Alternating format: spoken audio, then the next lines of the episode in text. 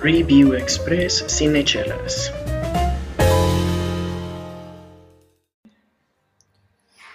Hola, ¿qué tal? ¿Cómo están? Bienvenidos a un nuevo Review Express aquí en su casa de entretenimiento 24 horas, porque pues pueden escucharnos en cualquier momento del día y a Yo cualquier pensé que hora. hablabas de la de la semana. Dije, no, cierran a las 10. Ah, sí, hay que hablar del lugar donde estamos. Y casi nos cierran, entonces estamos grabando este Review Express aquí en La Suculenta y este es el momento en que nos presentamos, yo creo. Sí, yo que sí, antes, antes de nada y primero que todo, nos acompaña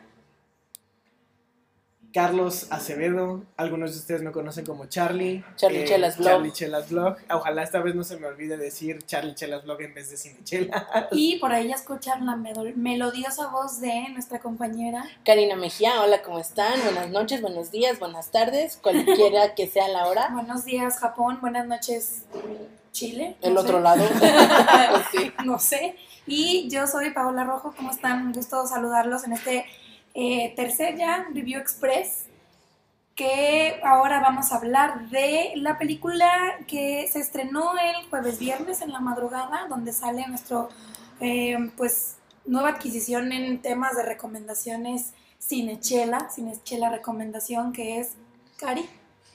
Esta película llamada El Rey o The King, como se está promocionando en redes y en esta plataforma de precisamente de streaming llamada Netflix, que bueno, mm, de manera muy resumida estamos muy contentos de que Netflix esté haciendo estas cosas este, tan lindas que pasó de ser, comentábamos en algún momento, de un experimento en internet a ser ahora una casa productora de este tamaño que, como decía Charlie hace rato, Pone a temblar a los estudios grandes. O sea, Sí. eh, hubo comentarios de Steven Spielberg de, este, en contra, por ejemplo, de Roma. el año pasado año en los Óscares. Que como le estaba yendo tan bien, entonces les ponen trabas, ¿no? Así de, ah, si, si una película de streaming quiere llegar a, las, a la temporada de premiaciones, premiaciones. tiene que tener cierto, cierta cantidad o cierto tiempo de exhibición en cines. Entonces, por ejemplo, yo no sabía, y Karina nos dijo hace rato, yo no sabía que The King se exhibió en cines en Estados Sí, Unidos. pero como unas tres semanas. Yo creo que cubrió la cuota mínima mínimo, sí. para poder entrar a las nominaciones para el Oscar y ya se fue a su plataforma chida, ¿no? Pues que Netflix es worldwide, básicamente, Tiene ¿no? bastantes suscriptores y eh, bueno, también hablamos del actor principal que es Timothy Chalamet, Chamelet, siempre su apellido Chamaleón. Chamaleón, Camilion, Karma Carmilion, se me confunde muchísimo. Salud. Como Gracias. saben es un review express y este Las alergias no nos detienen. la- las alergias de invierno, otoño no nos, no nos detienen, pero también este actor del que sale, el que sale en, en esta nueva película del Rey con streaming en Netflix se ha visto en otra plataforma que tenemos también como streaming y bueno, tiene un repertorio bastante interesante en Estados Unidos que es Amazon Prime. Si nos acordamos de las últimas premiaciones de este año o de las primeras premiaciones de este año en los Oscars, podemos acordarnos de eh, la de Beautiful Boy Con este, Steve Carell. con Steve Sí. Carell, y esa se estrenó, de hecho es, es este, producción de Amazon, Prime, Video, entonces como que Timothy le está apostando bastante a, a las casas productoras de streaming, ¿no? Y a ver con qué nos sale. Pues a las, a nuevas tendencias, ¿no? O sea, Sí. él como buen millennial, que como yo les decía hace rato a mí, me choca clasificar a las personas así, pero bueno, como buen millennial, él se está Como buen adaptando millennial le gusta. muy bien a estas nuevas formas de, de producir, de distribuir eh, materiales audiovisuales, que para mí, yo, yo también le, le, le pongo un 10 ahí, ¿no? O sea, la verdad es que yo no estoy en contra. La Sí. verdad es que los comentarios de Steven Spielberg se me hacen muy fuera de lugar, o Se sea, hace muy como de siéntese señora, ¿no? Él ya es muy Sí, baby boomer, ya, entonces por como favor. que ya es de la amiga date cuenta que existen más, más plataformas. que ya pasó tu rato, o sea, dale chance. Yo no creo que haya pasado su rato, más bien creo que tiene que aceptar que las cosas están Hay que ser cambiando. open mind, ¿no? Sí, es, yo creo que sí es y un evolucionar tema para que no les difícil. pase lo que a Kodak, pero eso es otro tema. Kodak, a Blockbuster, o sea, todos ellos. Exacto. Nada más que yo sí entiendo, no, no estoy justificándolo porque a mí me choca que, que quieran detener el progreso, ¿no? Sí, claro. Con trabas, pero yo sí entiendo que haya una discusión muy este, estrecha entre dejar que el cine esté en las salas o que ahora el cine sea una experiencia de cualquier lugar, ¿no? Por Por ejemplo, veo gente en el camión, sí, así es, todavía tomo el camión. Veo gente en el transporte público viendo películas en desde celulares, seguramente es la primera vez que lo ven. Entonces, sí hay, sí hay una línea muy, muy delgada entre conservar la tradición del, y del, de ese ritual de ir al cine y pues de hacer el cine cualquier otro, o sea, este medio fácil. Pues es que lo puedes utilizar en todo, ¿no? Y, y para nosotros como millennials, como dice Cari, que, que no nos gusta la definición, soy parte de eso, pero puedes tener el alcance en cualquier cualquier lugar literalmente, ¿no? Estás en, En la tu oficina, trabajo, en el taller, exacto, en la oficina, como la vitacilina, la vitacilina, perdón, pero también pues, cuando estás abordando un avión y quieres pasar un tiempo o tienes un vuelo muy largo, en ese puede ser uno, cuando estás en una sala de espera y tienes que esperar bastante tiempo, valga la redundancia, como que te acompaña en todos, en todos momentos y creo que eso lo hace una oportunidad muchísimo más mm, factible en temas de proximidad, ¿no? Porque también dices, bueno, ¿sabes qué? Tengo un ratito, voy a ver el rey. No tienes que hacer un tiempo para verlo con un amigo, no tienes que ir a comprar boletos. Puedes pausarla, Puedes puedes, paus- ir, puedes regresar, como este podcast. Exactamente. Y sí, póngale pausa si no han visto la película porque vamos a hacer muchos spoilers, pero creo que sí es momento ya de ponernos vanguardistas y avanzar. Steven Spielberg, si nos está escuchando, porque sé que nos escuchas. Ahí nos whatsappeamos de repente y le Sí. dije, oye, ¿qué onda? A ver, A mí todavía no me acepta en Facebook, no sé por qué.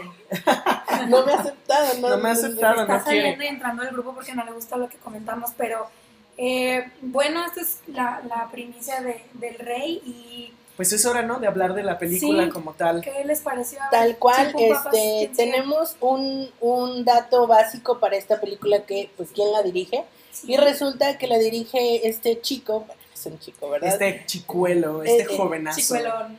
David Mitchell, que bueno, tenemos ahí un debate en la pronunciación, perdón, en la pronunciación de su apellido, porque pues definitivamente es extranjero, no, no es raíz este romance como el español, el francés o el portugués, entonces Sí, tenemos que un debate en la pronunciación. Si ustedes saben la forma correcta de pronunciar el nombre de este director, este, pues háganoslo saber, compártenos ahí en Anchor, pueden este, mandarnos un mensajito de audio y pues con mucho gusto vamos a, a- a seguir sus, sus guías de pronunciación. Sí, que nos comenten en Anchor también, si, si no tienen Spotify, si nos están escuchando directamente de Anchor, mándenos, como ahora es muy usado el audio, este, sus comentarios, incluso para, para ponerlos aquí en, en nuestros episodios y, y anímense a participar si no nos quieren escribir, los escuchamos 100%. Así es. Pero bueno, decías, Cari, sobre esta peli. Entonces, bueno, el director de esta película, David Mitchell, que así le vamos a dejar por, por fines prácticos de este episodio o de este Review Express, pues resulta que eh, yo, como buena fan este, entregada a la investigación cinematográfica, pues en cuanto vi la película me puse a investigar lo más que pude y pues santa bendita Wikipedia con tres, dos links, pues descubres todo el crew y toda la producción que está detrás de esta película. Y resulta que esta película yo le puedo decir que es, tal vez es de sangre inglesa porque la historia nos narra la, la, la vida de Enrique V, un rey inglés, Sí. y tal vez en esta película tiene sangre inglesa, pero definitivamente es de madre australiana. ¿Y por qué digo esto? Pues porque En resulta... temas de producción, ¿no? En Ajá. temas de producción, sí, así es.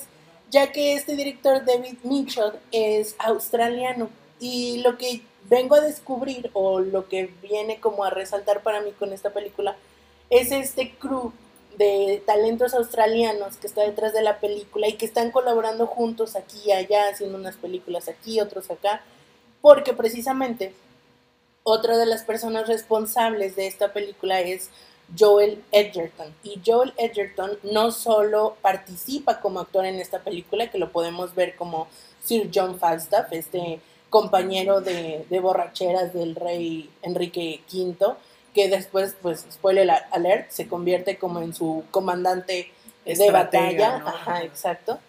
Y bueno, no solo actúa en la película, sino que también participa como productor en la parte de guion, en la parte de, de, de todo esto de, de producción. Y que David y Joel vienen trabajando juntos ya desde hace varios años, precisamente en producciones australianas y con otros actores y talentos australianos. Y me refiero directamente, por ejemplo, a la persona responsable de la fotografía, de la cinematografía de la película, que es Adam Arcapo, Vamos a dejarlo también ahí. a, a la pronunciación pronunciación. este, interpretativa del latino. Porque, digo, yo una de las cosas que me encantaron de esta película fue la cinematografía y e investigando sobre Adam me encuentro con que ha, ha participado en otras producciones este, que a mí me dejaba así. Yo estaba viendo la película y yo decía, ¿dónde he visto esto? Así como que me evocaba recuerdos así de otra película y justo checando la filmografía de este cinematógrafo, pues descubro que, o bueno, este fotógrafo, lo, lo dejamos más sencillo, Sí. este, descubro que él también hizo la fotografía de una película llamada Macbeth y que esta película Macbeth es estelarizada o protagonizada por un lado por Marion Cotillard y por otro lado por Michael Fassbender. Y Michael Fassbender, Ah. adivinen su nacionalidad, Inglés. Él- Ah, él no es neozelandés, ¿no? es australiano. Yo to- toda esta vida pensando que era neozelandés, fíjate. No piti, no piti, no. Bueno, Resulta no que me es equivoqué de australiano. O continente. sea, en realidad Sí. forma parte de este crew australiano Así que es. decías, ¿no? Así es, entonces trabajan juntos por aquí, trabajan juntos por allá, y que yo creo que también viene a ser como esta serie como de adaptaciones que se están haciendo de las obras clásicas de Shakespeare, porque precisamente Macbeth es una obra de Shakespeare, Sí. y esta película del rey es una adaptación de una obra de Shakespeare, que si bien Shakespeare se basó en la historia real, real de Enrique V, pues hay recursos por ahí que son propios de, de- de Shakespeare, como es el personaje de Joel, que comentábamos antes, Sir John Falstaff, que es un personaje recurrente en las obras de Shakespeare. Entonces, así como comentábamos en Avatar, el, el- el señor, de, la carreta coles, de las John coles. Falstaff, ¿no? A, a lo mejor tiene más trascendencia, ¿no? Tal vez en, en otras Sí, obras. claro. claro. Porque- pero bueno, el Señor de las Coles va a estar en nuestro corazón por siempre. Sí. Y, y ya hablando de lleno en, la, en, las, en, la, en los aspectos narrativos de la película, o sea, este crew sí logra darnos un, una, una perspectiva distinta de una película épica, Sí. de, de época, Ujú. épica de Sí. época. Uh, por ejemplo, a mí se me hace que sí desmitifica las peleas entre los caballeros, ¿no? Por ejemplo, en otras películas, voy a decir un ejemplo del Señor de los Anillos, que seguramente en producción esas armaduras estaban hechas de aluminio O de plástico, o de plástico a lo goma. mejor, y, el- ajá. y los de audio hicieron un trabajo increíble para hacernos creer. Claro, claro. Pero aquí, o sea, realmente te hacen ver que, pues, probablemente no tenía, o sea, no tienes movilidad. Sí, Esa- es un esa elemento pesado. Exacto. Y, y de repente las peleas se me hacen como chuscas porque realmente es así como de... La espada es como un palo para darle a la piñata Sí. y los puños son como de un boxeador novato a ver si le pegas y si lo agarraste, lo agarras y sacas el cuchillo y le das No, es que cómo te vas a mover con ese casco que no tiene, que tiene una visión tan limitada. limitada, sí. sí, porque lo ves solamente en una rendija y Sí. en- respiras por aquí. Yo eso, eso era lo que pensaba en la película, es cómo respiran y si te huele la boca ya te moriste y si hueles feo también ya te moriste. ya Si te tienes una aquí. infección de dientes Sí, también. no, o sea, si tienes una muela destapada ya vale madre porque cómo, cómo, cómo transpiras, cómo eliminas este, pensando un poco más en la tecnología que ahora tenemos para, eh, no es precisamente como, eh, como gears de pelea, pero sí gears como para, para correr o para realizar algún deporte. Pero yo pensaba en que sí, ¿cómo, ¿cómo es que ves y cómo es que puedes ganar una batalla con una rendija tan chiquita y luego la espada y luego veía también los guantes que para evitar como alguna, alguna lesión en las manos tenían una lámina que hasta parecía como, como si fuera de, ¿cómo se llama? Se me fue el nombre. Aluminio. De Wolverine, Ah, que sí, en sí, vez sí, de que tuviera los picos, en realidad nada más tenía como una lámina que siguiera la forma de los dedos para evitar que te dieran un golpe. Entonces, como que la, la movilidad era nula en ese tipo de trajes. Y aparte pensar en, en lo pesado era, a mí se me hace increíble y sí, creo que en algún momento hasta te reíste cuando estábamos viendo Es la, que sí, estaba la película porque Se me Pero hizo es como que una está pelea padre callejera. porque tal cual, tal cual lo que tú comentabas, o sea, en El Señor de los Anillos es hiper fantasioso, ¿no? O sea, Claro. sí, simplemente no hay ninguna... pensar en Legolas luchando, o Sí. sea, ya, con eso Bueno, sabes que Legolas no traía armadura, ¿eh? Ah, no, es. Legolas no es hiper armadura, fantástico, O sea, sí. ¿de qué estamos hablando? Y yo creo que ese es un elemento que a mí me encantó de esta película, que te hace realmente remontarte a esos días y realmente captura esa esencia de decir, tal cual lo que tú decías, ¿no? Desmitifica, o sea, los caballeros no eran así como su pose súper extraordinaria y el caballo cabalgando, o sea, no, o sea, se enlodaban, se atascaban, se caían. Hacían el ridículo. Ah, O sea, sí, bueno, también, En un intento de, de, de, de moverse, de sobrevivir, ¿no? Y yo creo, a pesar de eso, digo, digo las armaduras se, se ven muy reales, pero también creo que otra parte, bueno, así como conectándolo con el diseño de vestuario, que yo creo que sí es parte del- de, Claro. de lo de las armaduras, las otras prendas que usan los personajes están Ah, increíbles. claro. Mucho. A mí me gusta mucho este traje que usa el, el- el rey al final, en la escena final. Hal, creo que es una, es una Ajá. ejecución.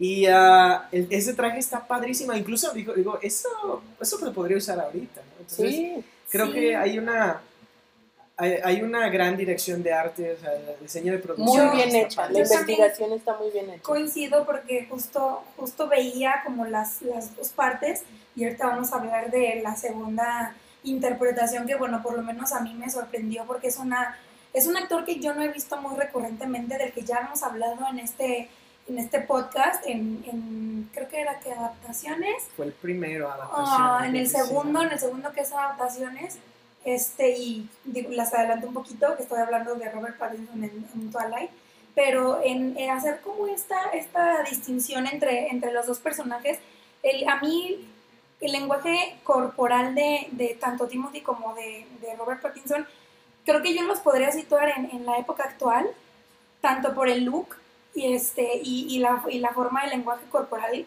como ahora sí que cómo es que cómo hablaban, ¿no? Porque incluso Robert Pattinson tiene este desarrollo de personaje, el cómo hablar, el cómo Muy expresarse. Extraordinario. Creo sí. que él explotó este personaje, lo llevó mucho más allá y este a mí en lo personal me gustó muchísimo. Eh, sorprende mucho. La verdad, a mí, como buen fan de Batman, creo que me tranquiliza al verlo en armadura negra y con este tipo de interpretaciones. Sí, no, ah, es que porque la tema de armadura- hablar es esa armadura negra, Híjole. porque él, bueno, en el contexto de la película, él es el delfín francés, es decir, es el heredero al trono de Francia, o sea, imagínense, Francia era pues un, un, un pues reinado, Sí, un- país en potencia que estaba a pique en esos momentos con Inglaterra, pero te demuestra el como la, la, la apariencia tan imponente que él quería dar hacia Timothy, ¿no? De decir, a ver, sí soy el delfín y sí tú eres este Enrique V y, y lo que tú quieras. porque lo veían como un chiste, ¿no? Así como sí, un- y lo veían como niño y como que, eh, bueno, como ustedes vieron ya en la película, lo veían plasmado como él, él que no quería la corona, él no quería guerras, él no quería formar de esta parte de... de- que era un borracho, que no hacía nada, que el papá Exactamente, lo que él no quería formar parte de ya de esta parte De la corona. de la, de la corona, sí, perdón, se me fue. Y, y él buscaba prácticamente vivir, pero había algo en él que hacía que, que, que no estuviera feliz consigo mismo por lo mismo que dices tú, que era medio borrachón. Entonces ahí como que también no era 100% feliz. Pero como que al ver esta armadura de Robert Pattinson dices, él es el magnánimo, él es el que viene Sí, a romper sí, sí. es el que viene a ganarle a Enrique. Y yo en algún momento sí pensé como que lo iba a vencer porque Yo sí creí que le dobla el doble de personas, le dobla el doble de tripulantes, o sea, bueno, no, tripulantes no, porque no Tenía es todas las de pelea en Inglaterra. Sí, pero tenía como este ejército mucho más grande y eso lo mencionan en la película y es cuando este Joel o Falstaff viene con estas partes ingeniosas de ver el, el campo, ver esto, que, podría darles un poquito de ventaja, pero yo dije, bueno, a lo mejor en la, portada está eh, Enrique V, está Timothy, pero a lo mejor y lo desfalcan y yo no sabiendo de la historia, ¿no? Porque también no es como una historia que, que sepa mucho, ¿no? De la, colonia, de la corona inglesa, pero como que dices, bueno, igual y en algún momento sucedió que le ganó Francia a Inglaterra, que pudo haberse dado, y hasta ahí quedó. Que fíjate que a mí me gusta mucho esto, digo, yo considero que sí he visto suficientes películas de guerra y batallas y cosas por el estilo. Y es la primera vez que yo veo que usan el conocimiento del terreno como una estrategia de batalla, ¿no? Que yo creo que para esos tiempos era muy importante, ¿no? Porque ellos, tal cual, o sea, haciendo como un poco de memoria y poniéndonos en su contexto, pues no existía la electricidad. Lo, lo más moderno yo creo que era apenas algunas cosas Ni mecánicas. caballos traían. Apenas si traían caballos. yo sea, creo que Hal traía uno y no recuerdo si algún otro traía otro, Sí.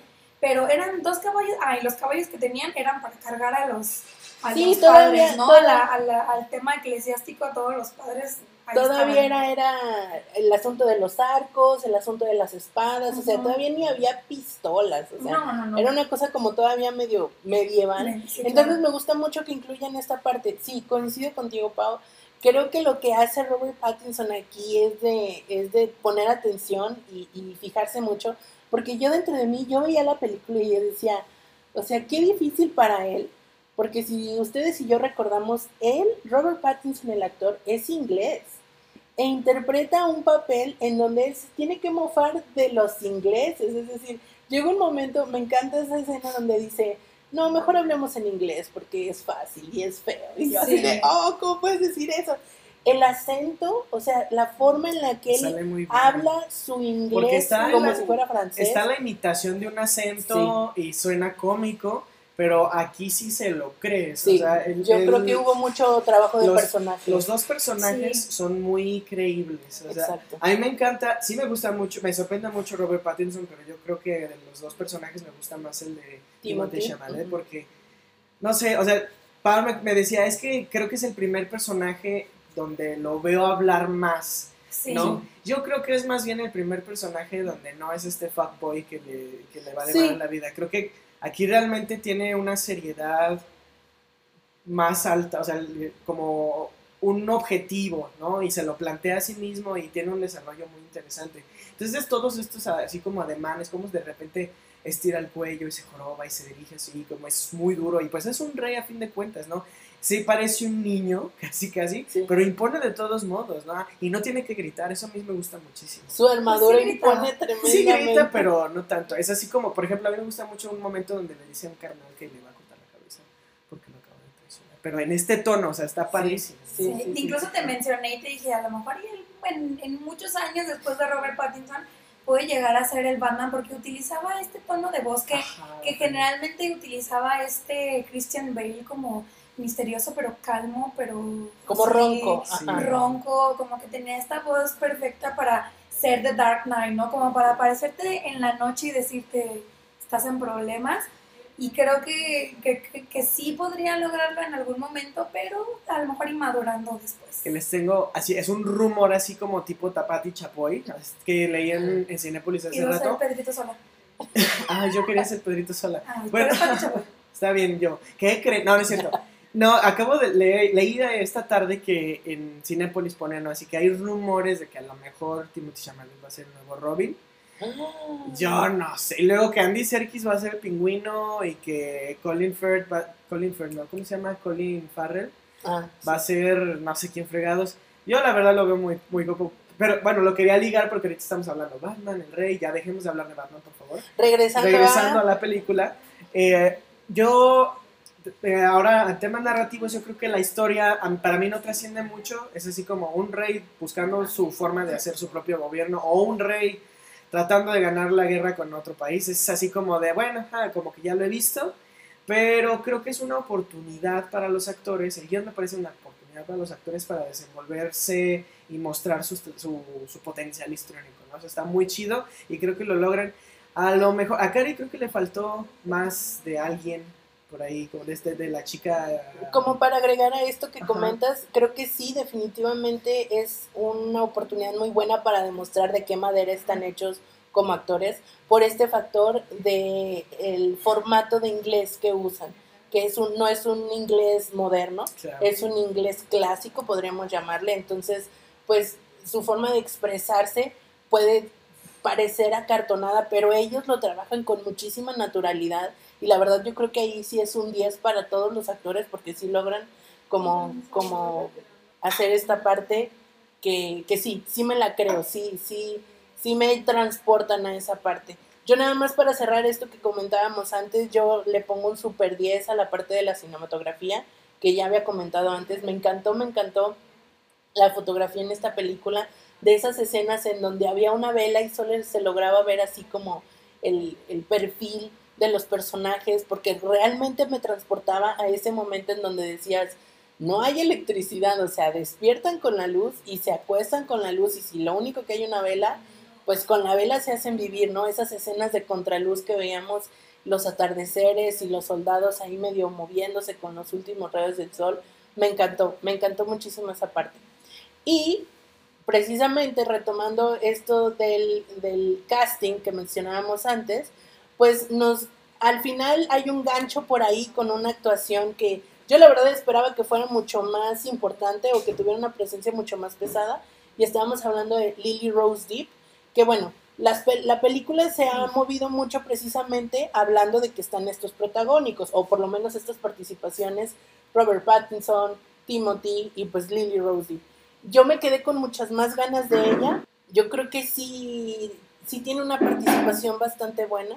Ella aparece prácticamente en las tres últimas escenas, es esta princesa francesa que dan como de regalo, como es de así como, eh, carnal, por favor no conquistes mi país, ahí te regalo a mi hija. Así se me hizo así como, ah, no, Sí, pero sí, era el así eran las cosas, ¿no? trueques O que sea, hacían así eran antes, ese ¿no? tipo de Pero cosas. sí me gusta mucho y de hecho yo no me acordaba que era Lily Rose Depp, pero sí dije, la, eh, la he visto en algún lugar, sé que existe en La atmósfera, que no es su primer película, y creo que es un muy buen gancho al final, el, el, el de, mm, está bien, o sea, no somos como la super pareja porque pues, obviamente tú vienes así como dice Cari de regalo, pero nomás dime la verdad, que era lo único que buscaba a fin de cuentas el, el personaje este, de Timothy. ¿no?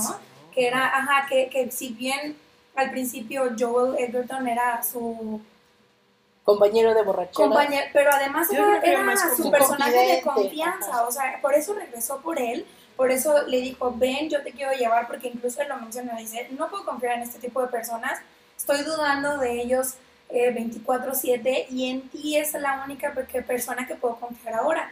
En el momento, desgraciadamente, que se muere este personaje que creo que a los tres nos gustó bastante y, y con- conquistó No, mucho. Hizo la alerta, ¿eh? No, no, no. Si ya están escuchando este audio es porque ya la vieron y quieren escuchar a- una buena opinión, ¿no?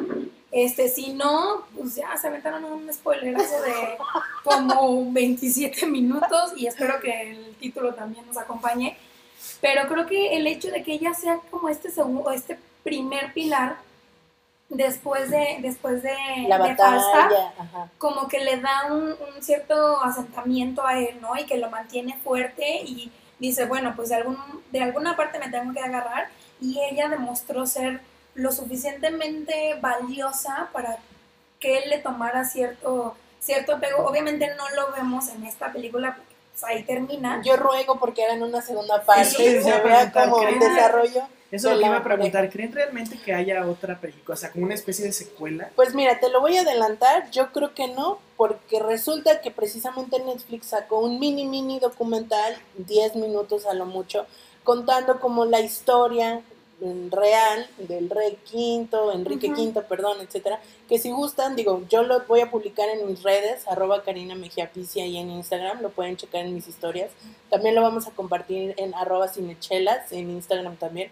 para que ustedes puedan ver como el contexto histórico real que respalda la película. Y pues la premonición no es muy buena. Ahí les va otro spoiler, pero este es de la vida real. Él muere unos años después de que vemos el final de esta película. Oh, no. Llega a tener un hijo con Catalina, pero pues sí, definitivamente. Supongo que es No. Enrique VI, ¿no? Pues yo mejor. quiero creer que sí, Según yo, sí. Pero fíjate que sí, yo me quedé con muchas más ganas de Lily Rose. Fíjate que a ella, yo sí la veo como muy adecuada para ese, eh, para ese papel, porque él, ella, perdón, este, si regresamos como a su contexto de la vida real como actriz, pues ella tiene su papá por un lado de Estados Unidos, entonces sabe inglés, y por otro lado tiene su mamá francesa, entonces sabe francés. Entonces que la pongan como en esa posición en donde ah, pues ella naturalmente pues era princesa francesa, iba a hablar en francés. O sea, ella vive una vida como el personaje de Timothy Chalamet en este Call Me By Your Name, ¿no? Casi, casi. Ah, Que su creo mamá que era sí. francesa, pero sus... Pero Sí, familia- tenía conocimiento Ajá. de las dos lenguas. Y que por cierto, italiano Timothy. Timothy, por cierto, como dato cultural, también es mitad estadounidense, mitad francés. Yo pensé que australiano, ya, tantos australianos. con todo este crew, pero sí te creo porque también es un punto a, a tomar en cuenta. El, el francés le salía, obviamente ya lo habíamos visto, no sé si tú lo viste en Call Me By Your Name, Buenísimo. pero le salía tan fluido que dices, bueno, es una película Sí. independiente, es muy, muy bonita la película, pero en esta incluso dices, a lo mejor y sí es inglés, pero aprendió francés, pero le sale tan fluido, tan natural, tan maternal, ahora sí hablando que es mitad Sí. y mitad, que, que, que sí le creí. Lo que me faltó un poquito es el, el que hablara inglés británico. Yo Sí, me agucé un poquito el oído para decir, oye, bueno, este, y sí pone el tata y el toodles y, y sí como que a veces se le iba y por esta razón no me encantó su, su actuación al 100% porque no me la creí en que sí le faltó un poquito más de trabajo de personaje que es como lo que sí hizo Robert Pattinson Sí. que si bien como decía como decía Charlie este no es no no sabe francés el acento eh, falso del inglés y el acento francés se lo compraste y a Timothy como que le faltó ahí un Sí. porcentaje de trabajo Fíjate que Yo si que nos es- ponemos muy piquis, a mí incluso me hubiera gustado que él aumentara su masa corporal para este, este Bueno, es que papel. Christian Este Bale no papel. cualquiera No, sí, claro, La claro, por Yo lo veo supuesto. igual hecho un palo, pero... Sí, exacto. Pero yo creo que yo, yo hubiera querido un poquito más de músculo, un poquito más de cuerpo. Mm, No por, no por lo que ustedes están pensando. Sí, pues, no, pero- sí es por eso que están pensando. No, sí, o sea, sí. pues porque en estos tiempos era muy difícil sobrevivir, Claro, o sea, era muy difícil aguantar las enfermedades, las hambrunas y todos estos aspectos, o sea, eras hijo del rey, o sea, te podías dar una vida de lujos y excesos, como vimos al principio que se la daba. Sí. Entonces así como que es tan flaco y tan escuálido, ay, como que ahí me da un poco de conflicto. Pero bueno, finalmente yo creo que, que, que logra desempeñar su papel muy bien, porque en- al momento de, de las luchas, de las batallas, que bueno, épica la escena de la batalla, o bueno, entre comillas, la batalla de Robert Pattinson y Timothy, ajá, Sí. exactamente, así se queda para la posteridad esa. Si no la han visto, vean, si ya la vieron, saben de qué estamos hablando. Es, la, es, es una combinación entre suspenso, este, Comedia. comedia. Estando Pero está buenísima, o sea, es muy, muy A mí se me hace una buena metáfora de este, este típico villano de que, de que presume de tener, muy, de tener la más grande. Por Pues mira, él sí podía presumir la, la mejor Lo podía, armadura pero del a fin de cuentas- Eso sí, definitivamente. No sé, a, a fin de cuentas, no sé, del- eh, no sé, no... Creo que habló de más después, ¿no? Sí, Pues pero ¿no? yo coincido ya con Cari viéndolo desde este punto es para mí al final eh, la batalla a lo mejor cuando cuando tú la viste te pareció tan y ya y eso es todo y fue un comentario que hiciste es como es tan fácil que haya ganado la la, la, la batalla pero sí o sea se, se hicieron pedazos en, en- entre ellos para que al final los líderes o los reyes en este caso tuvieran esa batalla uno a uno y, y de repente dijeras, y ya, o sea, todos los que murieron por esto, para que tú de repente llegues y te resbales en dos segundos y nomás te den ahí el Oye, pero qué interesante, bueno, a mí se me hace muy interesante los códigos morales de las batallas, ¿no? O sea, la, la batalla se detuvo cuando los dos líderes o los dos reyes llegaron y era Sí. como, entre ellos se van a enfrentar y nadie se metió y se hicieron a un lado y todos así como que paró la pelea para que ellos pudieran enfrentarse. Y bueno, ahí se da una situación que nos gustaría que ustedes mismos vean y, y- y E comenten. interpreten, ¿no? Interpreten, Porque sí está- ajá, sí, sí, sí, sí, sí, Está exacto. interesante. Pero bueno, a grandes rasgos, este, muy bien Robert Pattinson. Casi dices, y bueno, ¿eh? Y bueno, no hay shot. shot, Era un shot de cafecito porque literal nos estamos tomando un cafecito. El día de hoy nos estamos portando bien, estamos tomando café aquí en La Suculenta en Guadalajara, está aquí cerca de la Univa. Vengan a visitarlo, el café está Sí, muy en rico. Guadalajara. Y pues yo creo que aquí nos despedimos, ¿no? Así es. Recuerden visitarnos en nuestras redes sociales. Recuerden darnos sus comentarios, sus audios. Los esperamos desde Anchor para que pues ahí charlemos un ratito. Este, y vean The King en Netflix. Y prepárense porque yo quiero ver y hacer uno de estos reviews de The Irishman. Ojalá También producción. Netflix. También producción Netflix y es de Martin Scorsese. Incluso va a estar aquí en el cineforo de la ODG. No, en- no sé si en el Cineforo, sí, pero sé que en Ci- Sí, Cinemas ya Cinemas, está la sí. preventa. Entonces, digo, no las busquen tal cual en Cinepolis, en Cinemex, estaría increíble que la pusieran, pero creo que no va a ser así. Si quieren ir a vivir la experiencia de esta película de Irishman en el cine, vean, vayan a City Cinemas, que está en la plaza donde está el Hard Rock nuevo. Y, eh, bueno, yo sí, según yo la había visto en, en Cineforo, pero bueno, les, les confirmamos esa información. Y si no, pues vean en Netflix si ya están pagando el streaming. Adelante. Y si Nada no, más que pues va a ser hasta baja. fin de mes porque Sí, no, se van a tener que esperar. Entonces, pues vamos a despedirnos. Yo fui Charlie Acevedo, me pueden encontrar en Instagram como eh, Charlie Chelas Blog. Yo fui Karina Mejía, un gusto que nos hayan acompañado en este review express de El Rey, en producción Netflix. Pueden, como les repito, dejarnos todos sus comentarios en Anchor, en arroba cinechelas en Instagram. Y aquí a mi lado la hermosa y siempre talentosa. Yo fui Paola Rojo, un gusto acompañarlos en este Review Express. Esperamos les haya gustado y esperen ya por, por qué cuarta vez, este es el tercero, ¿no? Este es el tercer review. Sí, y por vamos a cuarta hacer más vez de eh. The Irishman para que se vayan preparando como ya lo habíamos mencionado.